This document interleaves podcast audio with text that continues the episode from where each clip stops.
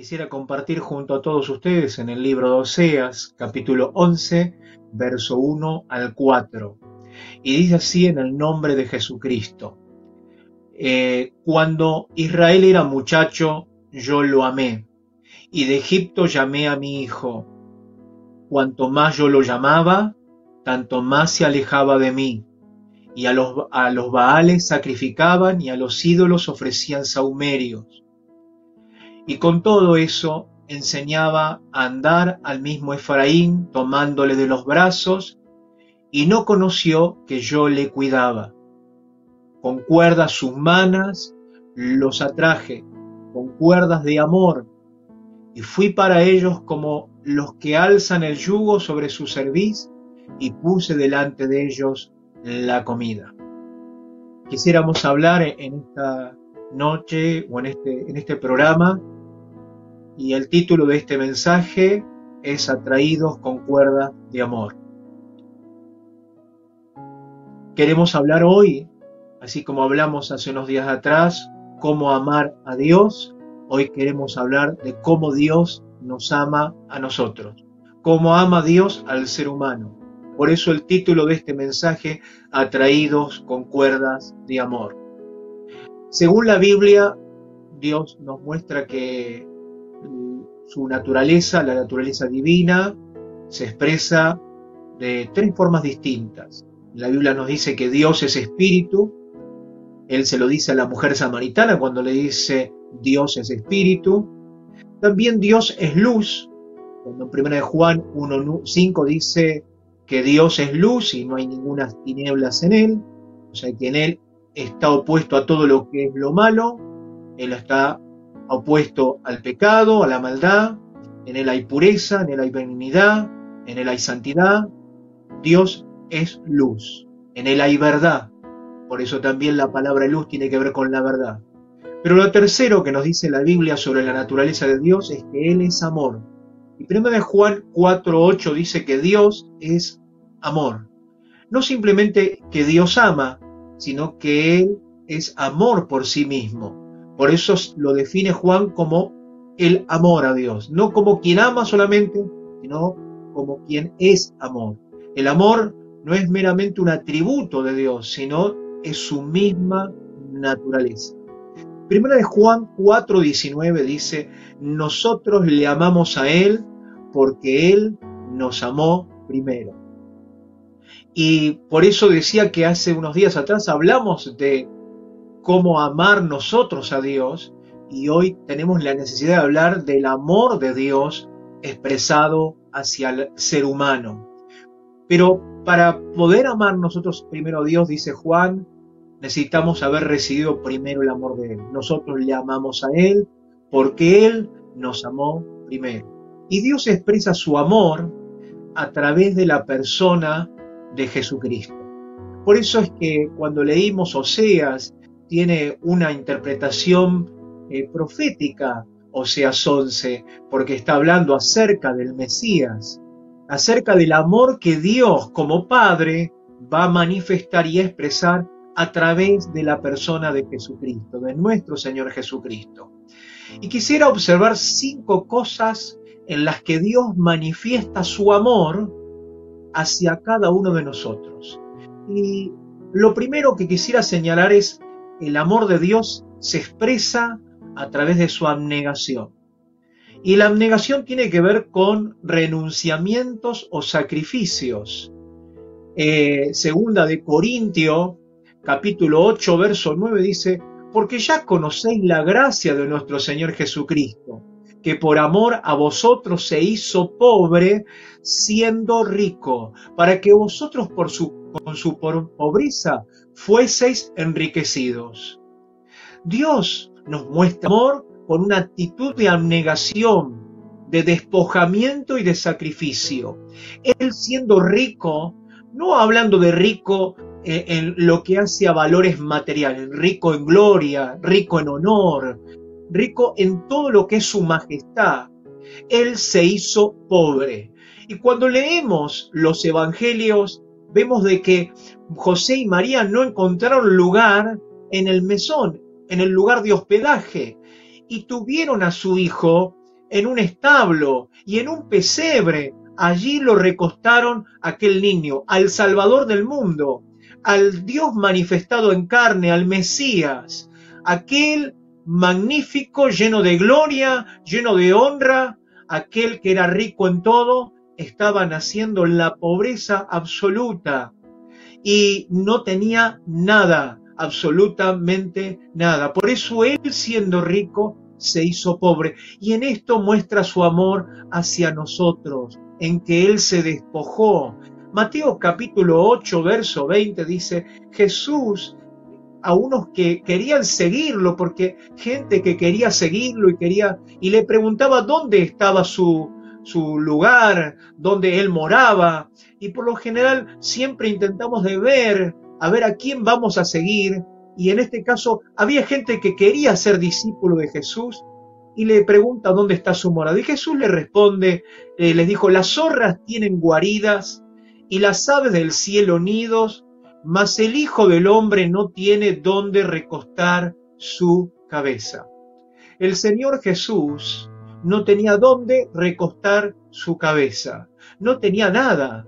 Él, para viajar de un lugar al otro, necesitó una barca prestada. Para dar de comer a la multitud necesitó que un joven diera los dos, dos peces y los cinco panes. Jesús materialmente no tenía.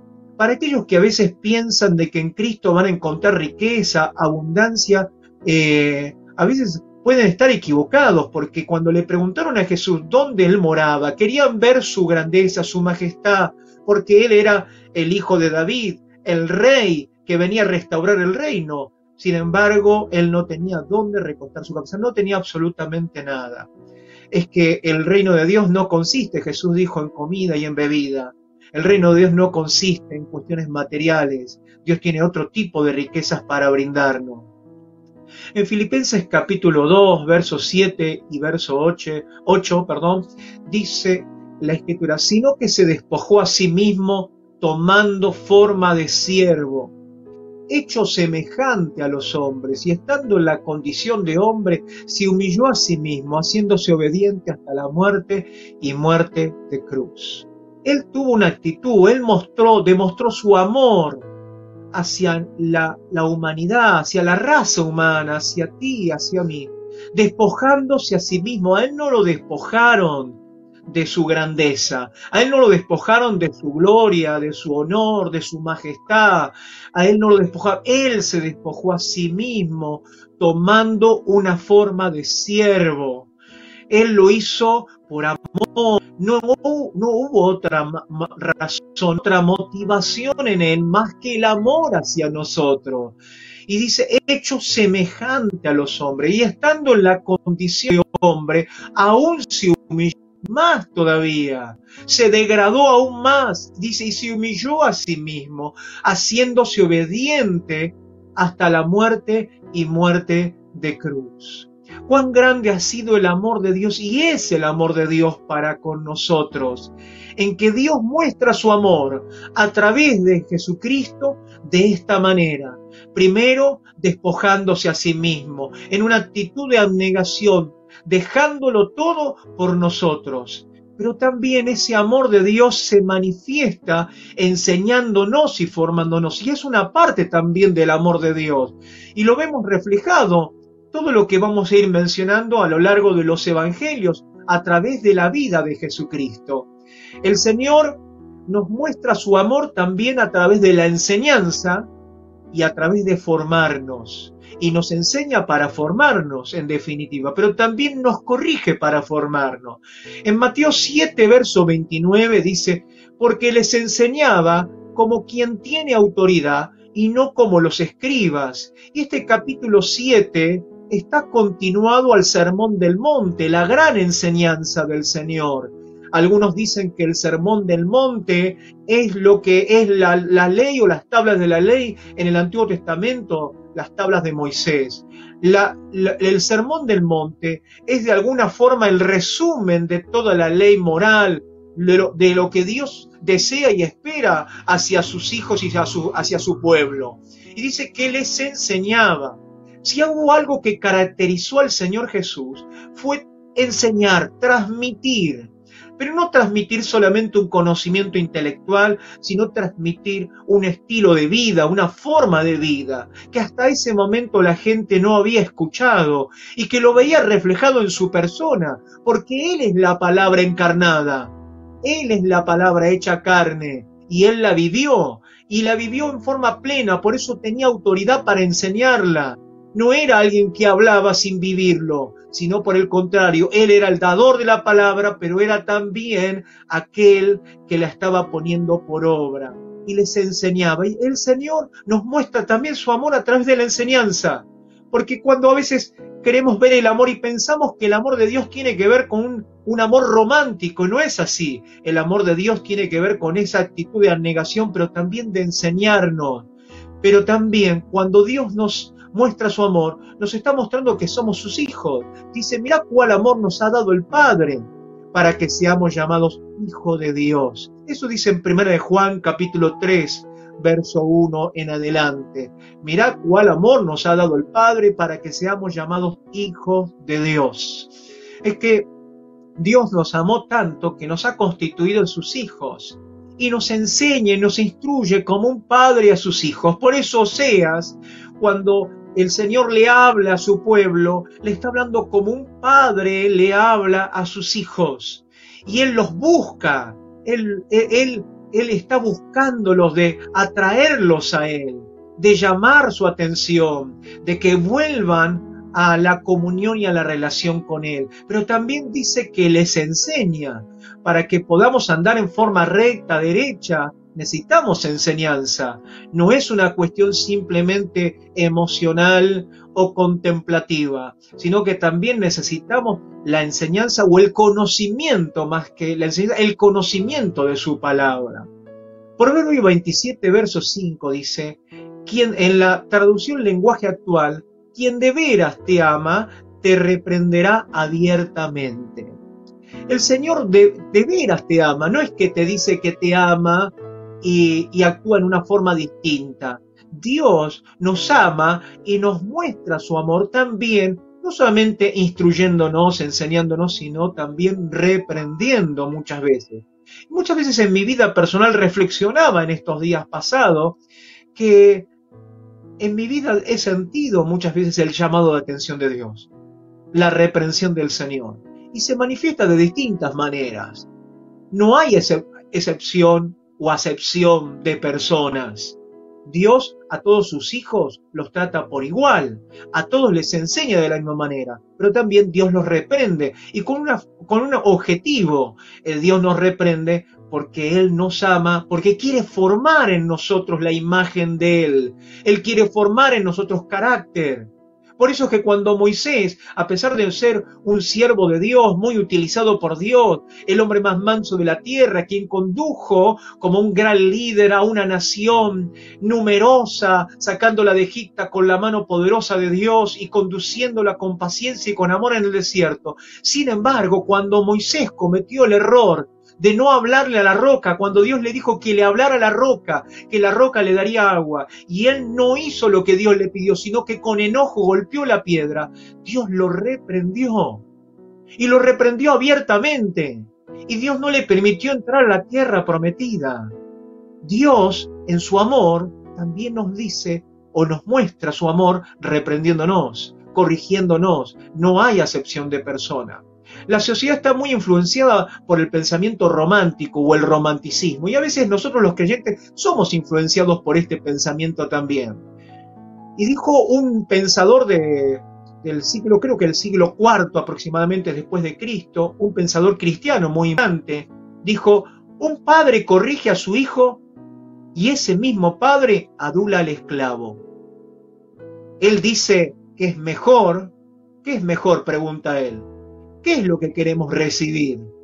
¿Queremos recibir el trato de un padre o queremos recibir la adulación? La corrección o la adulación. La corrección en el hijo es para formarlo y la adulación en el esclavo es para que trabaje más y mejor y para explotarlo. Yo te pregunto, ¿qué clase de padre quieres?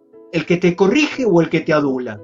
Porque muchas veces formamos la imagen de un Dios equivocado y creemos que Dios está solamente, y a mí me gusta, hermano, preferiría a un padre que me adula muchas veces, que diga, el gran siervo del Señor, Dios tiene grandes promesas para ti, Dios va, va, a usar tu vida. Y no digo que no esté todo eso. Queremos a veces que nos hablen de bendiciones, de victorias, de riqueza, de prosperidad, de triunfos.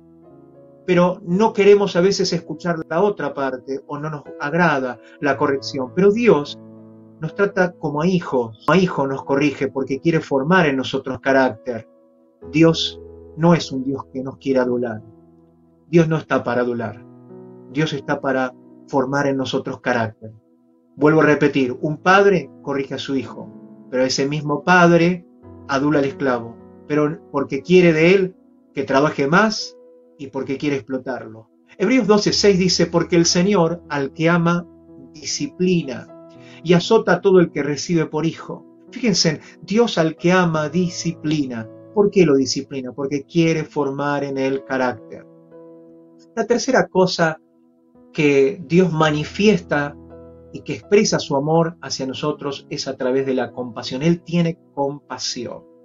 Marcos capítulo 6, verso 33 y 34 dice, pero muchos los vieron ir y le reconocieron y muchos fueron allá a pie desde las ciudades y llegaron ante, antes que ellos y se juntaron a él. Y salió Jesús y vio una gran multitud y tuvo compasión de ellos porque eran como ovejas que no tenían pastor, y comenzó a enseñarles muchas cosas.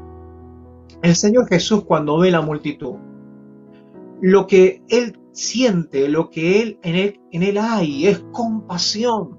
Y Dios muestra su amor hacia nuestra vida con compasión. Dios tiene compasión y es la forma de expresar su amor. Jesús, recordemos que es la expresión del amor de Dios hacia nosotros. Y él dice que tuvo compasión de ellos.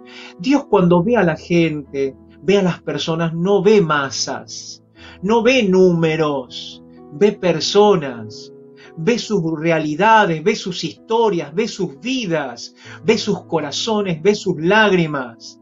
Dios ve en la situación en que se encuentra y tiene compasión. Dios tiene compasión también de ti al verte. Dios no te ve simplemente, no te ve en una forma severa como alguien que tiene ira y que está dispuesto a castigarte o a descargar su enojo sobre ti. No, Dios tiene compasión. Y esto no quita lo que dijimos anteriormente, porque el Padre al Hijo que ama corrige o disciplina. Marcos capítulo 1, verso 40 al 42 dice, Vino a él un leproso rogándole, hincado la rodilla, le dijo, si quieres, puedes limpiarme. Y Jesús, teniendo misericordia de él, extendió la mano y le tocó. Pero no quedó sano ahí, sino que dice la escritura, sigue diciendo, y le dijo, quiero, sé limpio. Así que él hubo hablado, el, Señor después que habló al instante, la lepra se fue de aquel y quedó limpio. Ahora, cuando el Señor viene esta persona leproso, este hombre leproso se hinca, el hombre no tenía que estar ahí, estaba en el lugar equivocado, estaba prohibido, eran personas que estaban marginadas a un lugar, a un sitio, eh, el Valle de los Leprosos, llamado muchas veces ese lugar donde leprosos recluidos, y estaban en un estado de aislamiento y no podían mezclarse o introducirse en la sociedad. Sin embargo, este se había acercado hasta donde estaba el Señor. Y el Señor no lo echó, el Señor no lo corrió, el Señor vio la petición de él y dice que tuvo misericordia, tuvo compasión de él, le pidió por favor que lo limpiara. Jesús pudo haber dicho desde lejos, se limpio. Jesús pudo haber, haberlo sanado a la distancia. Sin embargo, Jesús lo toca, pero no dice que queda sano cuando lo toca, sino que cuando él pronuncia la palabra, después que lo tocó. Para aquel leproso, el que Jesús lo tocara tan importante como la sanidad que iba a recibir. Podemos hacernos, o por ahí no podemos llegar a, a dimensionar lo que significa esto, pero le leí hace tiempo atrás la historia de un médico que trabajando en la India eh, en un hospital o en en un leprosario, este médico estaba atendiendo a sus pacientes cuando a uno de los pacientes, al atenderlo, le prescribe qué es él tiene el tratamiento que tiene que hacer y mientras está hablando, él le habla en inglés. Pero aquel hindú, aquel muchacho, lo escucha por medio de un traductor. Entonces el, el médico inglés le habla en su idioma y el traductor le va, le va traduciendo al hindú, al muchacho. Pero en un momento, mientras está hablando el médico y dándole el tratamiento, pone su mano sobre el hombro del muchacho y cuando pone la mano sobre el hombro del muchacho se pone a llorar. Entonces el médico se asusta y le pregunta al traductor, ¿qué hice mal? ¿Qué dije para que este muchacho se pusiera a llorar de esta manera desconsolada? Y entonces el muchacho le pregunta, le dice al, traductor que le preguntara eso al muchacho. Entonces el traductor le pregunta, en hindú al muchacho las mismas palabras que el médico ha, expresado. Y el muchacho le responde en su lengua, hace tantos años que nadie me toca, que nadie ha puesto su mano sobre mí. Después de muchos años recibo el toque de alguien. Mi hermano, mi amigo, el Señor está dispuesto a tocar tu vida, a poner su mano sobre tu hombro. Cuando nadie pueda condolerse de ti, cuando nadie pueda entenderte, Él no solamente estará dispuesto a sanar, no solamente estará dispuesto a libertarte, no solamente a cambiar esa realidad, sino también a poner su mano de afecto, de amor, de compasión sobre ti, diciendo te entiendo, te comprendo, me conduelo contigo. En Lucas capítulo 7, verso 12 en adelante, Dice, cuando llegó cerca de la puerta de la ciudad, he aquí que llevaban a enterrar a un difunto, hijo único de, una, de, su madre, la cual era viuda y había, había con ella mucha gente de la ciudad. Y el verso 13 dice, cuando el Señor la vio, se compadeció de ella y le dijo, no llores. Y acercándose tocó el féretro y los que la llevaban se detuvieron y dijo, Joven, a ti te digo, levántate. Entonces se incorporó el que había muerto y comenzó a hablar y lo dio a su madre. Y hace unos días atrás escuchamos un hermoso mensaje con respecto a esto. El Señor se compadeció de ella, dice la Escritura, y le dijo, no llores. Ahora, esta mujer era viuda. ¿Qué nos hace pensar que había perdido su esposo? Había tenido una pérdida y ahora tenía una segunda pérdida, el único sostén de su vida. Aquellos que han tenido pérdidas en su vida de un ser amado saben que esa pérdida es como una profunda herida, que a veces cuesta mucho cicatrizar. Esta mujer tenía una profunda herida de la pérdida y sobre esa herida se estaba abriendo nuevamente otra pérdida, el desconsuelo de perder ahora también a su hijo. Por eso Jesús se compadeció de, ella y le dijo, no llores. El Señor está allí para consolar tu corazón. Él sabe cuáles son las heridas de tu corazón y de tu alma. Y Él está dispuesto a consolar porque Él manifiesta su amor a través de la compasión. En Juan capítulo 11, el verso 3 y luego vamos a leer verso 30 en adelante. Dice, enviaron pues las hermanas para decir a Jesús, Marta, María, Señor, he aquí el que amas está enfermo. Y el verso 5 dice, y amaba Jesús a Marta, a su hermana y a Lázaro. Y si observamos, ellas mandan un mensaje al Señor y le dicen, el que amas está enfermo. Y luego en el verso 5 dice, amaba Jesús a Marta, su hermana, y a Lázaro. Verso 30, Jesús todavía no había entrado en, en, la aldea, sino que estaba en el lugar donde Marta le había encontrado. Entonces los judíos que estaban en casa con ella y los que la consolaban, cuando vieron que María se había levantado de prisa y había salido, le siguieron diciendo, va al sepulcro a llorar. María cuando llegó a donde estaba Jesús al verle, se postró a sus pies diciendo, Señor, si hubieses estado aquí, no habría muerto mi hermano. Jesús entonces al verla llorando y a los judíos que la acompañaban también llorando, se estremeció en espíritu y dice que se conmovió y dijo, ¿dónde le pusieron? Le dijeron, Señor, ven y ven. Y allí en el verso 35 nos dice que Jesús lloró. Jesús llora ante el dolor de Marta y María, porque es el dolor de la, de la, de la situación, de la gran pérdida. Es el dolor de todos frente a la eternidad. Si bien Jesús sabía que iba a resucitar a Lázaro, Jesús sabía lo que iba a suceder, pero Jesús llora por el dolor de Marta y de María. Jesús llora por el dolor de, toda la, de todos nosotros, porque ve el efecto del pecado y el mal que ha producido el pecado en nuestra raza.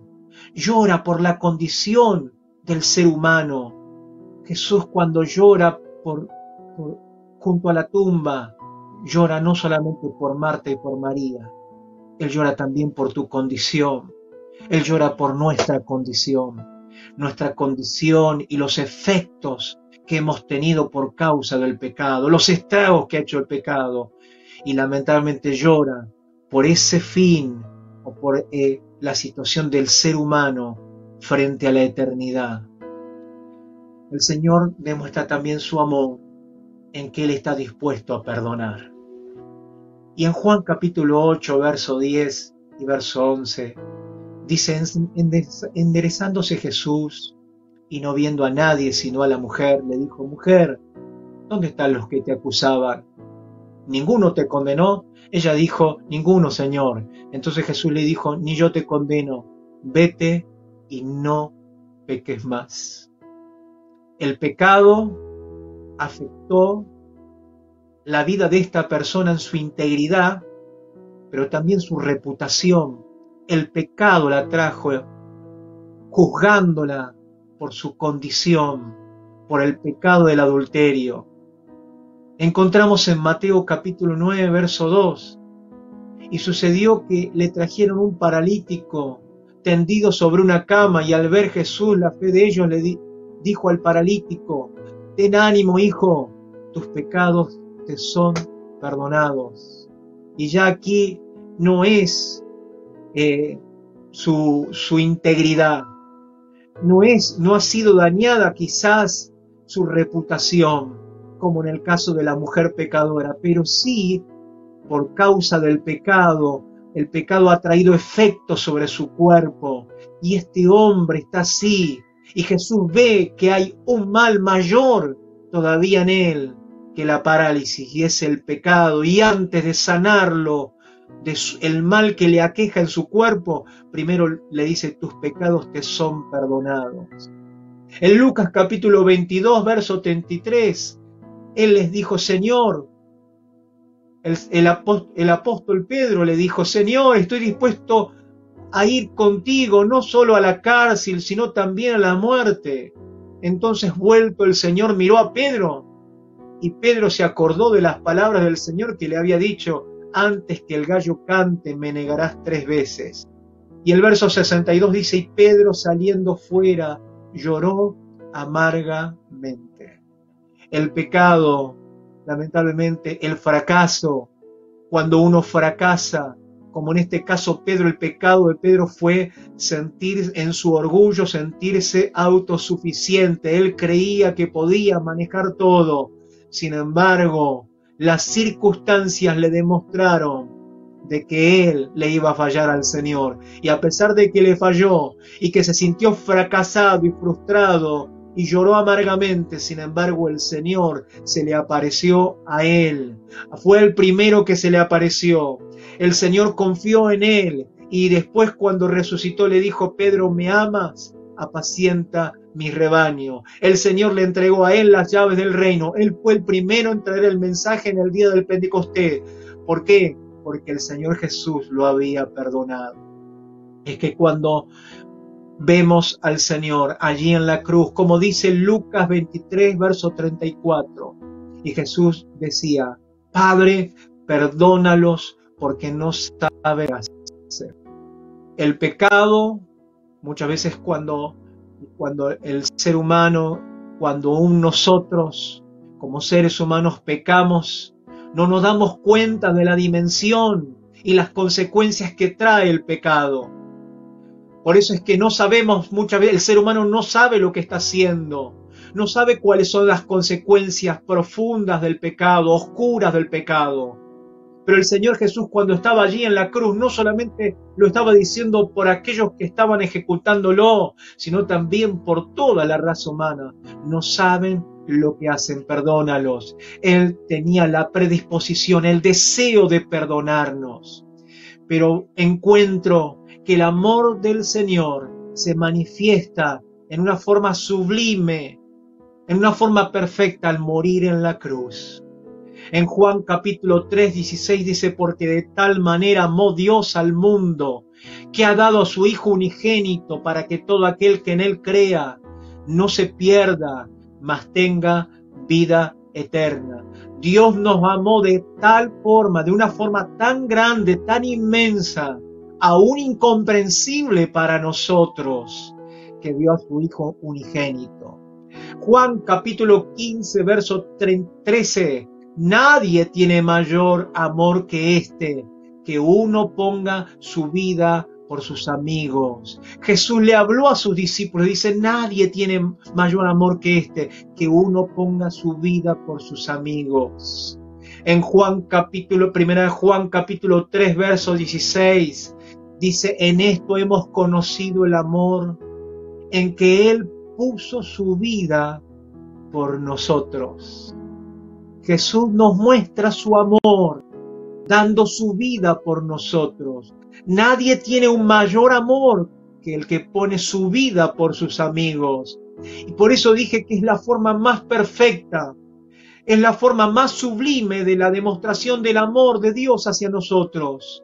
Porque si bien Él mostró su amor despojándose, Él mostró también su amor enseñando y corrigiendo. Él muestra su amor teniendo compasión y también deseando perdonar nuestros pecados y sacándonos de la condición del pecado pero Él mostró su amor a través de dar su vida por nosotros, muriendo por nosotros. En esto hemos conocido el amor, en que Él puso su vida por nosotros. Romanos 5, verso 8 dice, mas Dios muestra su amor para con nosotros, en que siendo aún pecadores, mereciendo la, la consecuencia o la paga del pecado, Cristo murió por nosotros. En otro lugar, Cristo ocupó nuestro lugar. Y, el apóstol Pablo en Gálatas capítulo 2, verso 22 lo personaliza y dice, con Cristo estoy juntamente crucificado. Y ya no vivo yo, mas vive Cristo en mí. Y lo que ahora vivo en la carne, lo vivo en la fe del Hijo de Dios, el cual me amó y se entregó a sí mismo por mí. Él te amó y se entregó por ti, se entregó por mí, por nadie más. Él lo hizo porque nos amaba. Él murió en esa cruz por amor. El pecado es una enfermedad en el corazón humano. Afecta la mente, afecta la voluntad, afecta las emociones. Por eso es que Jesús pidió que lo amáramos con todo el corazón, con toda el alma, con toda eh, eh, la mente y con todas las fuerzas. Porque el pecado atravesó cada parte, cada esfera de nuestra persona, de nuestro ser. Es que el pecado afecta. Cada parte de nuestro ser está enfermo por causa del pecado. Pero a pesar de nuestra rebelión y el rechazo como seres humanos a Dios, Él te ama. Te amó tanto que dio su vida por tus pecados. Cuando Cristo murió en la cruz, en esa cruz se hizo culpable, culpable de mentir, culpable de amarguras, se hizo culpable de los pecados más sucios. Él, Cristo, tomó el infierno que nos correspondía, que merecíamos tú y yo. El Señor cargó, dice la escritura, en su cuerpo sobre el madero nuestros pecados. Él, siendo inocente y justo, se hizo pecado por nosotros. Él se hizo culpable. La escritura dice que el castigo de nuestra paz fue sobre Él. Todo el peso de la ley cayó sobre Él. La, la ley decía, el alma que pecare, esa morirá. Y Él se hizo culpable por ti y por mí. Él cargó esas culpas, Él cargó ese pecado, aunque no lo hizo. Él no mintió, pero cargó con nuestras mentiras. Él no tenía amargura, pero cargó con nuestras amarguras. Él no tenía pecados inmorales y sucios, pero Él cargó con esos pecados para que el castigo de, su paz o de nuestra paz sea sobre Él. Él sufrió el castigo y la escritura dice que la paga del pecado es muerte, pero el regalo, la dádiva de Dios es vida eterna en Cristo Jesús, Señor nuestro. Jesús es el regalo, el regalo para nosotros, el regalo para ti. Lo único que tienes que hacer es recibirlo. Y para ir concluyendo, en Efesios capítulo 3, verso 18 al 19, en la versión de las Américas. Dice el verso 18, dice el apóstol Pablo, escribe que seáis capaces de comprender con todos los santos cuál es la la longitud, la altura y la profundidad, y de conocer el amor de Cristo que sobrepasa el conocimiento, para que seáis llenos hasta la medida de toda la plenitud de Cristo. Para el ser humano es, difícil entender el amor de Cristo. Pero Pablo, su anhelo y su oración era para que los creyentes conocieran el amor de Cristo que sobrepasa, dice, todo conocimiento. Nosotros amamos por lo que los demás son para nosotros o lo que hacen por nosotros.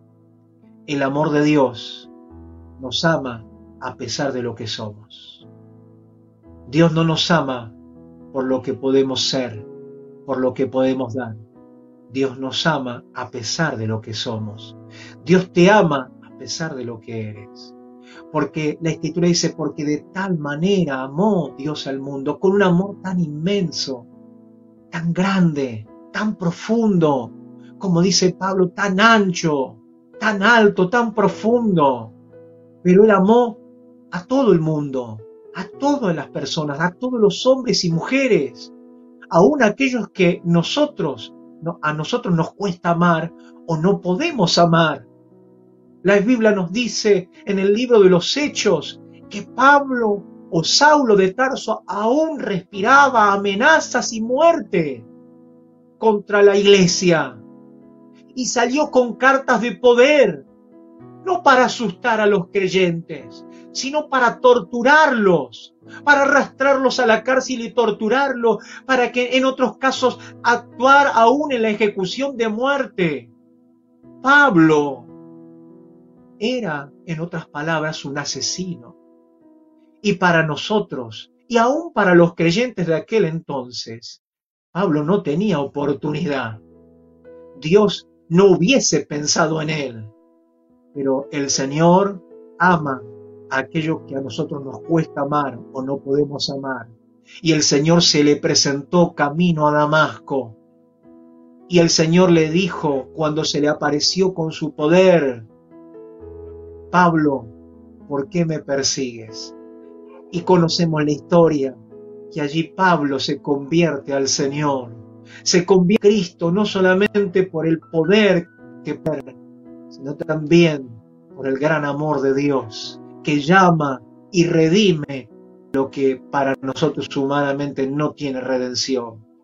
El amor de Dios es un amor que busca el bien del ser humano, busca el bien de sus hijos. Los hombres necesitamos un motivo para amar. Dios no lo necesita. Una de las cosas más difíciles para entender es que Dios nos ama. Por eso es que Pablo escribió estas palabras. Él rogaba que entendieran cuán grande era el amor de Dios, que sobrepasa todo conocimiento, todo entendimiento, porque una de las cosas más difíciles para el ser humano es entender que Dios lo ama. En el siglo XIX vivió un hombre que llamó Francis Thompson, reconocido como un poeta. Vivió en la ciudad de Londres, él era inglés de origen. Este hombre cuando era joven se fue de su casa, tuvo una diferencia muy grande con su padre y por lo tanto se fue de su casa y comenzó a deambular en las calles de, Londres, viviendo en la calle, junto al río Támesis, que es el río que surca eh, la ciudad de Londres, bajo un puente. Allí se encontraba él, junto, se unió a otras personas que deambulaban y que vivían en la calle, se, asoció con vagabundos, con gente de mala calaña y terminó no solamente en la miseria, sino también en el consumo de drogas y su vida empezó a deteriorarse y a arruinarse en gran manera. Pero él era un hombre educado y todos los días cuando tenía oportunidad de que algún periódico llegaba a sus manos, algún pedazo de periódico de lo que, que caía en la basura, él se dedicaba a leerlo y hacía notas y luego lo enviaba al, diario, a, la editorial, y el dueño de la editorial se quedaba sorprendido, pero no sabía quién escribía esto porque no sabía el, el paradero de esta persona, no sabía dónde vivía. Pero un día encontró un pedazo de la Biblia y estando debajo del puente comenzó a leer el libro de Génesis y a leer la historia de Jacob que también huyó de la casa del padre como él, sintió que esa historia era su historia. Se sintió identificado con ella. Y lee que Jacob estaba en el desierto y que no tenía dónde dormir y puso una piedra como almohada y se acostó. Y él entendió que lo mismo le estaba pasando a él. De repente lee que una escalera que une el cielo con la tierra. Y Jacob, cuando despierta después del sueño y de ver aquella manifestación angelical, despierta. Y Jacob dice, Dios está en este lugar y yo no lo sabía. Cuando terminó de leer Francis estas palabras, dijo, Dios está en este lugar y yo no lo sabía. Ese día fue el cambio para él. A partir de ese momento comenzó a escribir y escribió un poema que fue utilizado, dicen los historiadores, por todos los poetas posteriores, porque los poetas hasta ese momento hablaban de el Dios que había que buscar, pero a partir de él, él escribió acerca del Dios que nos busca. Y él escribió y usó una figura, la de un perro cazador, para hablar del amor de Dios. Y asemejó la figura de este perro llamado Lebrel, que era el perro cazador, un perro delgado, como el amor de Dios que nos persigue. Y dice, no somos nosotros, sino es Dios el que nos busca. Y quisiera leer solamente algunas líneas de este poema. Dice, le huía noche y día a través de los arcos de los años, y le huía a porfía por entre los tortuosos aledaños de mi alma y me cubría con la niebla del llanto o con la carcajada como un manto. Ya la persecución está lograda y la voz como un mar en torno fluye. ¿Crees que la tierra gime destrozada? Todo te huye porque tú me huyes. Lo que tú crees perdido está en mi casa levántate, toma mi mano y pasa. Dice Dios, oh loco, ciego, enfermo que te abrazas, pues buscas el amor, a mí me buscas y lo rechazas cuando a mí me rechazas. El amor de Dios está allí, en ese lugar, buscándote todos los días, al igual que lo escribió este poeta. No soy yo, no eres tú el que sale a buscar a Dios, sino es el amor de Dios que sale a buscarnos cada día. Dios en este día te está buscando, pero te está buscando para derramar su amor en tu vida. No lo rechaces, no huyas más. Él quiere derramar su amor sobre ti para cambiar tu vida, para formar en ti el hijo que desea, para darte todo lo que has perdido.